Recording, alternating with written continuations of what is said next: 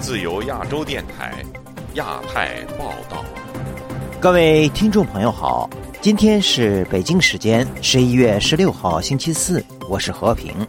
这次节目的主要内容有：拜习会十五号费罗利庄园登场，拜登将单独举行记者会。拜习会要解决的首要问题是什么？美中答案各有不同。习近平到访旧金山，欢迎与抗议群众机场外对峙，发生冲突。CNN 接中国对美国发动网暴，拜习会抗议者受到死亡威胁。台湾在野势力整合成功，民调结果将决定正副总统人选。以上就是这次节目的主要内容，欢迎您收听亚太报道。在本周的亚太经合组织峰会期间，各界瞩目的拜习会将于星期三在美国加州旧金山附近的费罗利庄园举行。这也是继去年印尼巴厘岛之后，美中两国领导人再次面对面的会晤。这次会议将以怎样的方式举行？主要讨论哪些议题呢？我们请在旧金山报道本次拜习会的记者凯迪给我们介绍一下情况。凯迪，你好。哎，你好，和平。这次拜登和习近平啊将在费罗利庄园进行的会晤呢，可以说吸引了全世界的目光啊。那么这一次会面将具体用什么样的方式举行？行程安排又是怎么样的？能不能请你啊先给我们的听众朋友介绍一下呢？好的，和平。这次会晤呢是一年以来拜登和习近平首次的面对面的会晤，双方呢会就美中关系还有更广泛的全球性的议题呢进行深入对话。有报道说，这次会面可能会长达四小时。白宫国安会发言人 John Kirby 在周三早上的简报会当中呢提到说，首先将是举行两位领导人单独的会晤，据我们所知，大概时间是十点四十五分左右。然后是扩大的双边会晤，包括双方的国安团队进行更长时间的一个讨论。另外呢，据美国之音的独家报道，呃，拜登和习近平呢还会参观这个庄园。然后举行工作午餐，白宫国安顾问沙利文和这个美国国务卿布林肯呢，他们都将参加双方举行的这个小型会谈。嗯，另外，其他的双方的高层官员呢，还将就特定的议题举行单独的会议。预计在下午四点多呢，拜登总统会有一个单独的记者会，就这次会谈的结果来回答媒体的一些提问。也就是说，这样的一个记者会只有拜登出席，习近平不出席，是吗？是这样的，这个看起来有点奇怪哈。但是去年在印尼巴厘岛举行的拜席会上呢，会后也只有呃拜登总统一个人主持了记者会。嗯，所以这次也是同样。那么从目前透露的情况来看啊，白宫方面是否谈及到了会谈将会涉及哪些议题，或者说是双方啊希望取得哪些的共识和成果呢？呃，根据白宫国安顾问沙利文这个之前的介绍。预期呢，这次拜习会会讨论美中双边关系一些特别基本的要素，包括加强开放沟通管道、负责任的管理竞争，以避免呢发生冲突。拜登总统呢也决心要看到，呃，就是两军能够重建军事沟通管道，减少误解，避免呢紧张升级。沙利文还表示，拜登会向习近平提出一个维护台海和平稳定的一个愿景。预计呢，双方在打击芬太尼毒品的问题上呢，也会有所合作。中方可能会提出一揽子的计划。此外，这次拜习会还将讨论像俄乌战争、以哈冲突以及人权啊、人工智能啊，还有公平贸易等议题。嗯。不过，外界普遍认为这次会议可能不会有太多的具体成果。拜登总统呢，他也说，会谈的目标就是要让双边关系回到正常轨道，确保军事沟通。嗯，那么周三晚上呢，习近平和拜登还会有什么样的活动呢？习近平在周三晚上将出席商界举行的一场这个晚宴，在上面发表一个重要演讲。主办方呢，包括美中关系全国委员会和美中贸易全国委员会等等。同时出席的呢，还有一些旧金山的侨界人士。那么《纽约时报》报道是说呢，晚宴这个一个普通的座位要两千美元，而一个主桌的席位就是和习近平呃同在一个主桌的这个席位要两两万四千美元。嗯，是的，是很贵。那么，拜登总统呢，周三晚上则将主持另外一场晚宴，就是为参加这次旧金山 APEC 峰会的各国领袖呢举办一个欢迎招待会。好的，谢谢凯迪的介绍。好，谢谢和平。十一月十四号，中共领导人习近平抵达美国旧金山，准备参加亚太经合组织峰会。但在机场外聚集了抗议和欢迎习近平的人群，双方还一度发生冲突。下面请听本台记者孙成的报道：无人权，无自由，打倒中共！抗议与欢迎习近平的两场集会都从十一月十四日上午持续到接近傍晚，地点都在机场外的公路旁。抗议习近平到访的人士包括藏人、香港人、维吾尔人和中国民运人士。参加抗议活动的人士有上百人之多。抗议者之一，中国民主党洛杉矶委员会主任委员耿冠军携带标语牌来到现场。上面写有“中共不亡，国无宁日，恶党不除，民不聊生”十六个字。他表示，他想向习近平表达的信息是：呃，他在国内呢听到的“山呼万岁”的那种呼声都是虚假的，就是你在这边听到的“山呼海啸般的抗议”，这是真实的。在现场，抗议者们携带了雪山狮子旗、蓝底星月旗、香港光石旗，模仿四通桥抗议者的横幅、国殇之柱海报，呼喊着“共匪下台，自由香港，自由西藏”。无人权无自由，习近平停止种族灭绝等众多口号，并播放了美国国歌。到场参与抗议的旧金山地区藏青会副秘书长扎西向记者介绍了中国当局对藏人的持续迫害，以及近年来在西藏推行的强制寄宿制度，表示在这一制度之下，藏人孩子正在失去认同、语言和文化。他说。因为这些原因，我们今天在这里抗议习近平到访 APEC 会议。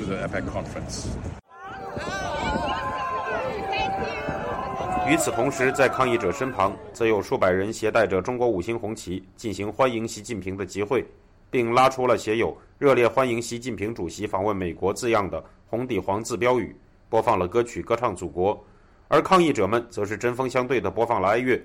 与抗议者相比，这些欢迎者在呼喊口号方面并不积极，也有许多人表示拒绝接受本台采访。有一名欢迎者曾告诉本台，他是一名学生，但却拒绝透露他具体就读于哪所学校。当活动进行到下午时，抗议者和支持者们发生了肢体冲突，在一片混乱中，抗议者夺下了支持者的一根五星红旗旗杆。很快，冲突就被现场的警察阻止。在活动结束时，大批欢迎习近平的人士乘坐多辆大巴离开了活动现场。有正在排队等待上车的欢迎者告诉本台，对于习近平来到美国，他的心情是：当然高兴，主席来怎么会不高兴？给外国的华人争气。但当记者询问他和与他同样身着红色上衣的一批同伴来自哪里时，他的一名同伴只说自己来自加州，但拒绝回答其他问题。自由亚洲电台记者孙成，旧金山报道。拜习会周三在旧金山举行前不久，美中两国就打击芬太尼生产和出口、能源转型等方面达成双边合作协议。然而，双方能够坐下来谈并取得共识的领域并不多。那么，对于美中两国来说，他们各自想要通过这次会晤解决的最紧迫的问题是什么呢？下面请听本台记者经纬的报道。中国国家主席习近平本周二抵达美国旧金山，已进行六年来他的首次访美之旅。美联社报道指出，美国总统拜登与习近平不仅将在亚太经合论坛上进行场边会晤，还将在费罗利庄园一对一会谈。拜登在启程前往旧金山前谈及此次会谈的目标时，重申美国不寻求与中国脱钩，而是寻求改善关系。而在拜习会消息正式宣布前，中国官媒多次喊话，南海、台湾等主权问题是不容侵犯的红线。美国有线电视新闻网援引两位知情人士透露，美中两国将就打击芬太尼原料出口一事达成协议。与此同时，新华社报道，中国生态环境部周三公布了中美关于加强合作应对气候危机的“阳光之乡”声明。美国圣托马斯大学国际研究讲座教授叶耀元告诉本台，他对此次磋商成果并不抱过高期望。他认为，两国更倾向于借此契机保持对话态势。现在美中之间，尤其谈到贸易，像是石墨的出口禁令，还有美国的关税，以及所谓在安全议题上面，不管是谈到台海或者是南海的这些安全上面，我觉得双方都是不会做让步的，所以这部分就相对来说比较难讨论。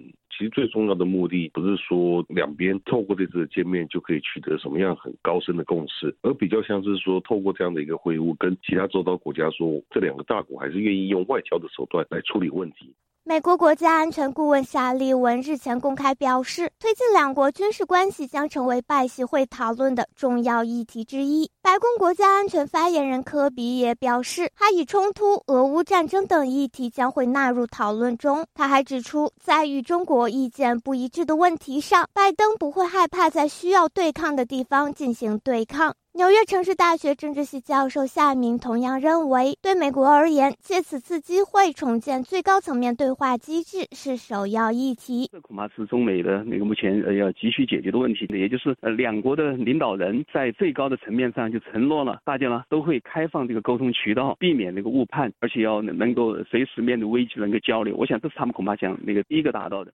华盛顿邮报周三刊出的评论文章认为，将中共一党专政改写为其本人无限期统治的习近平，其治理能力越发受到严格的审视。面对内忧外患，他需要通过此次峰会来巩固其领导地位。夏明说：“现在经济呢成为他的一个最头痛的一个议题，因为他的这个合法性和他的这个政权的稳定和业绩呢这个威信呢都是要靠这个来提升。所以我相信，习近平最急切的就是美国能够呢这个时候所谓的相向而行、合作共赢。那么我相信这是中国呢现在最急迫要呃打造的东西。作为美国来说呢，不会在这方面呢做直接的态度的让步。”自由亚洲电台记者金伟华盛顿报道。拜习会前夕，有美国媒体披露，中国网军大量散播恶搞、垃圾讯息，甚至对活动人士发出死亡威胁。下面请听本台记者夏小华发自台北的报道。美国有线电视新闻网 CNN 十四号揭露。中国政府正在发动全球最大规模的网络虚假讯息攻击行动和网络暴力骚扰、抹黑、威胁、恐吓美国记者、美国评论员、政界和企业界的人士，以及在美国的异议人士、民运活动者等等。受害者还包括加拿大总理和议员等。CNN 指出，亲中网络骇客组织被称为“垃圾讯息伪装”或是“桥龙”，拥有数十万个假账户，遍布各大社群媒体平台以及网络论坛。美国国务院就指出，这项计划投注了数十亿的美元，有意识的在操控网络舆论风向，压制对中国的负面评论。受害者在社群媒体遭到狂轰滥炸的攻击讯息、造假视频等等。研究人员四年前就锁定了相关组织，最近美国联邦检察官和脸书母公司 Meta 才公布该组织和中国警方有挂钩。曾经参与八九六四运动入狱五年的陈破空告诉 CNN。疫情期间，他主办美国民运人士线上会议，中方网军大规模的干扰，导致 Zoom 线上会议平台被迫关闭，目的是要他闭嘴。陈破空接受自由亚洲电台还原当时的情况：中共的人、国安的人呢，他们的特工都可以进来开会，喊大喊大叫啊，或者是辱骂。或者制造一帖子，甚至他们可以非常技巧的，像我是会议主持人，他们可以甚至把会议主持人排除出这个聊天室，就是我不知道为什么就掉线了，不断的掉线，连在美国这个自由的土地上都不能举行会议。所以说，中共这些网军、水军啊，这些特工的活动，在美国政府的定义呢，联邦调查局的定义是跨境镇压，在我们的定义，那就是入侵美国的主权、民主。那就是针对美国的攻击，针对整个世界普世价值和民主价值的攻击。陈破功提到，他在 YouTube 开直播，留言涌入大量的网军、水军，恶意刷屏。垃圾帖子对他进行人身攻击、人格侮辱、死亡威胁，或是发不相干的内容转移主题。哦，他是一秒钟都不会停下来发。如果他们开始启动网军、水军，那帖子的百分之九十五以上都是他们的。如果突然用尽了上千的、几百上千的，这个大多数都是中国的网军、水军。以前呢是在针对台湾、针对香港，后来搞成英文的针对美国，啊，最后呢像针对我们这些在海外的意见人士的自媒体。赴美后曾经揭露在中国被精神病的异议人士借力健接受自由亚洲电台采访指出，他发动抗议拜习会的行动就收到了死亡的威胁，包括通过这种邮箱辱骂我，包括用电话辱骂我，威胁我死亡，还有就是我家人在国内，他们就是把他强制绑架到派出所去，呃，让我回来。他们知道我是回肯定不回来，但是说就是说你不回来，但是你不要闹事情，你闹事情的话，你后果自负。你不要以为你在美国或者是怎么样，你会觉得会安全。我们美国他说有有他们同事可以随时干掉我。现居洛杉矶的借力健说，他在美国曾经于一百天内遭到三次疑似来自中国方面的暴力死亡袭击。他向美国警方和 FBI 报案。哎呀，有的时候就是挺挺压抑，是挺挺焦虑的，因为他这个二十四小时他就在窥视着你，你不知道他在哪个地方，他又开始对你攻击下一次。所以说。哎，就是老是放不下这个戒备之心啊，那种感觉真的是有的时候就觉得精神处于一种崩溃的边缘。自由亚洲电台记者谢小华台北报道。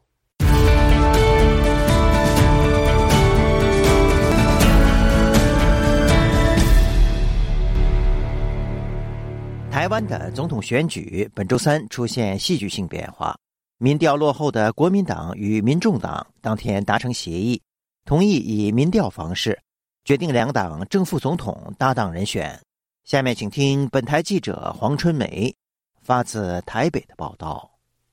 在台湾的前总统马英九斡旋下，国民党主席朱立伦与国民党总统参选人侯友谊、民众党总统参选人柯文哲周三共同出席第二次政党协商。历经一百五十分钟之后，达成六项共识，四人都亲自签字同意。共识内容包括由马英九、国民党、民众党各推荐一位民调统计专家，再由专家检视评估十一月七号到十七日社会各界公布的民调结果，以及国民党、民众党各提供一份内参民调结果。双方同意，如果超过统计误差，由胜者得一点；如果在统计误差范围内，由侯科佩得一点。十八日周六上午，由马英九基金会公布结果。侯友谊会后出席其他活动时表示，希望在过程中蓝白共同携手合作，团结台湾，团结人民，顺应民意，达成政党轮替，下架贪腐无能民进党，让两岸和平，台海安定，人民安心。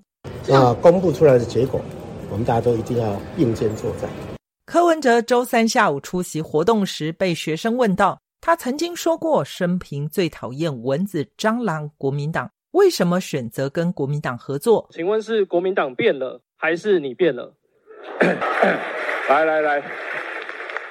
我跟你讲哦，我这一条有答案。我更痛恨民进党。蓝白合作是否能在总统大选发挥一加一大于二的效果？台湾民传大学广播电视学系主任杜胜聪接受本台访问时表示。二零零四年，国民党的连战与亲民党的宋楚瑜、国清和合作了一年，最后还是差了两万票。合的时间过去足足合了一年了，现在合起来就要打仗不到两个月呢。的这种耗损的程度、整合的程度，一定比当时耗损的。这种误差要来得大。在蓝白河陷入僵局时，马英九临门一脚，十一日抛出支持蓝白合采全民调，决定总统参选人组合后，前高雄市长韩国瑜也在脸书发文呼应。然而协商前，台媒《镜周刊》爆出，马英九基金会执行长肖旭曾在二日赴北京出席钓鱼台宾馆举行的北京论坛。还传出顺便见了中国国台办的高层。肖旭曾本人回应表示，他是参加北京大学主办的北京论坛，这一次完全没有参加任何台办的活动与交流。台湾智库咨询委员董立文对本台表示，在最后一刻，马英九提出全民调主张，对侯友谊、国民党都不利。他认为马英九并不是为了国民党团结。他最重要的考量是在跟北京的关系。民进党发言人张志豪质疑：看来这个天衣无缝的计划，就是肖旭曾受命先到北京听旨，马英九领旨后照办，还下场督军，要求全民调整合。他说：原来马办变成了买办，全民调是中国要，配合程度高，而且确实令人感到震惊，而且不可置信。自由亚洲电台记者黄春梅台北报道。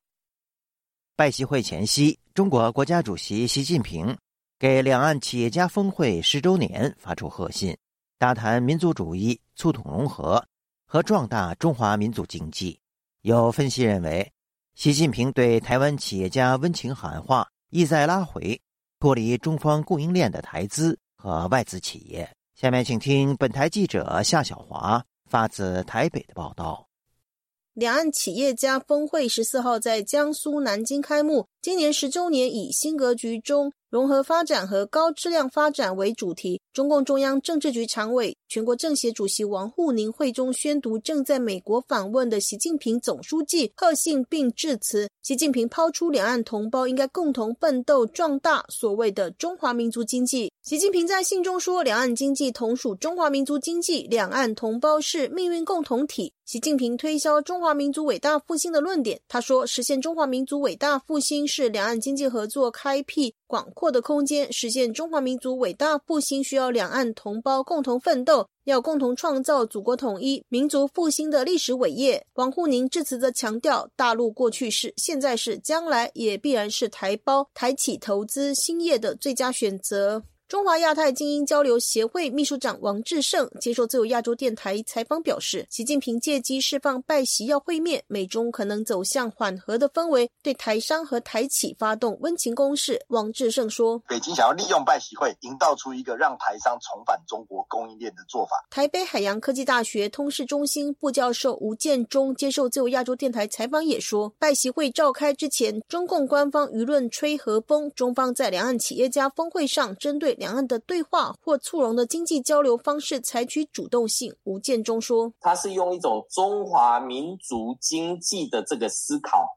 他并不是站在这种不管是全球化的经济，或者是啊现在呃各国的这种供应链的这种重组，他是用一种这种含金量。”搭配所谓的含情量的这样的一个经济的一种思维，也就是说，他除了希望透过这种两岸经济的交融的方式诉诸于情感。吴建中还说，两岸企业家峰会并不是一般性的工商团体，是中共建立的统战组织，发布的信息都是以官方作为主基调。今年正好十周年，又搭上了台湾大选最夯的蓝白河，也就是国民党与民众党合作的议题讨论。相信这对习近平访美之前缓和原先战狼形象有帮助。两岸企业家峰会理事长刘兆玄致辞表示，十年来峰会在九二共识的基础上，为两岸产业合作搭建平台。海峡两岸经贸文化交流协会会长高孔廉则表示，两岸经济合作架构协议如果终止，对台湾的影响绝对不只是出口减少百分之五。如果两岸关系不改善，台湾区域全面经济伙伴协定和跨太平洋伙伴全面进步协定都不容易加入。如果两岸经济合作架构协议终止，台湾将成为亚洲的孤儿。王志胜认为，高孔廉这个说法其实只是再次的。又把这个啊终止 A 克法，然后台湾经济受到严重重创的这种所谓经济恐吓牌再度拿出来，然后呼应这个习近平刚在两岸企业峰会的致辞当中所提到的，要赶快再把台商拉拢收回中国去，中国供应链上面去。不过效果怎么样，我觉得大家都很清楚，因为其实这几年来台商台资也好，外资也好，是在努力的逃离中国的。自由亚洲电台记者谢子华台北报道。美国一家机构近日发表民意调查报告，显示美国民众普遍认为美国政界在解决美中竞争关系上的力道不足，且对中国崛起的担忧程度创一九九零年有记录以来历史新高。下面请听本台记者乔琴恩的报道。十一月十二日，美国非营利国际事务机构芝加哥全球事务委员会就美国人对中国的观感发布最新民意调查报告。调查发现，美国人担忧中国崛起的程度创一九九零年冷战结束后历史新高。近六成民众认为中国对美国的切身利益造成严重威胁，这比二零一二年习近平刚刚上任中国领导人时的数字上升了十八个百分点。负责该民调的报告作者卡夫拉写道：“这反映美国公众普遍感觉中国正在追赶美国的实力，而多数美国人认为美国领导人在美中竞争的问题上，例如人权、知识产权及军事等方面，没有给予足够的重视。”卡夫拉在接受本台采访时表示，美国人对中国的观感也在习近平二零一二年成为中国领导人之后有显著改变。Americans at the time were divided on whether China was more of a partner. 当时美国人视中国为伙伴还是对手的意见相当有分歧。百分之四十八的人视中国为伙伴，也有百分之四十七的人视其为对手。二零二零年的调查则发现意见趋向一致，百分之七十二视中国为对手，仅百分之二十视中国为伙伴。二零一二年，每十位就有七位认为美国应该要与中国接触、友好合作，但在二零二一年时，只有百分之四十七的人这么认为，且有百分之五十一的人认为美国应该要积极限制中国崛起。不过，卡夫拉对本台表示，这不因为美国人想与中国挑起战争。他说，尽管美国政府表示要遏制或威慑中国在亚洲的军事扩张，但美国人更关切美中经济关系及其对美国经济的影响，以及避免与中国发生正面冲突。芝加哥全球事务委员会的数据显示，如果以十分制评比美中的全球影响力，美国人给自己的分数是八点四，对中国的评分则为七点五。两者差距是二零零二年有记录以来最小的一次。在军事上，近五成民众对美国的军事实力更有信心。相比过去十年，特别是自二零一九年起，认为美国军事实力比较有优势的人有下降趋势，而更多人倾向认为两国不分上下。而在经济上，各有大约三分之一的人认为中国表现比美国好，或与美国平起平坐；也有大约三分之一的人认为美国的实力依旧大于中国。相比芝加哥全球事务委员会二零一四年的数据显示，较少美国人视中国为经济强权，更倾向于视美中两国的经济实力相当。对此，多年研究美国人对中国观感的皮尤研究中心主任希尔弗向本台表示：“至少从我们的数据可以看出，美国人在认定美国还是中国为世界第一经济强权时，受其自身经济情况及美国整体经济力量的看法很大影响。”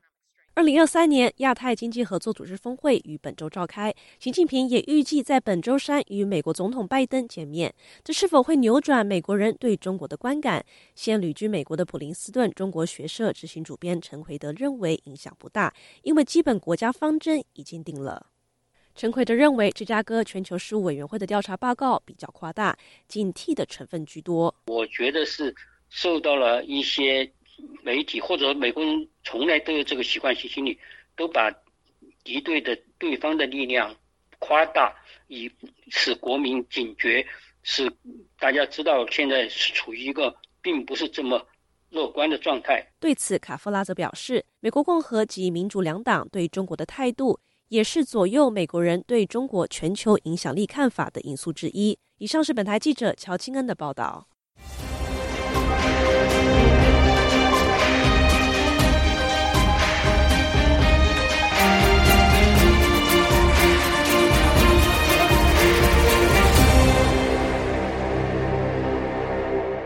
节目最后，我们再来关注一下最近发生的一些热点事件。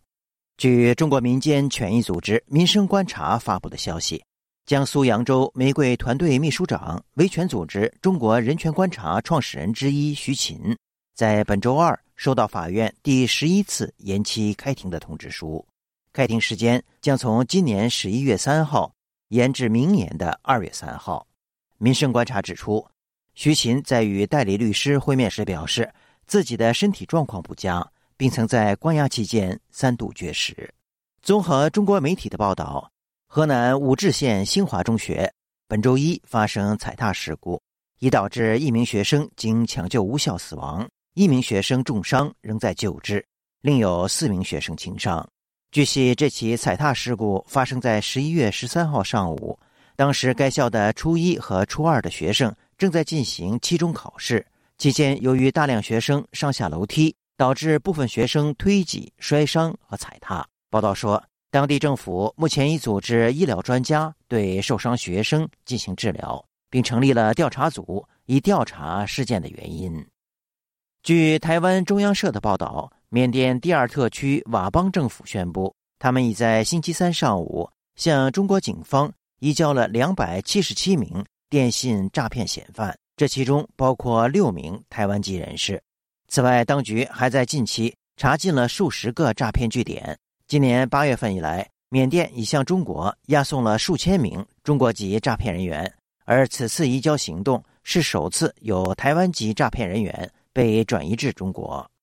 听众朋友亚太报道节目到这里就播送完了感谢您的收听。我是和平，我们下次节目时间再见。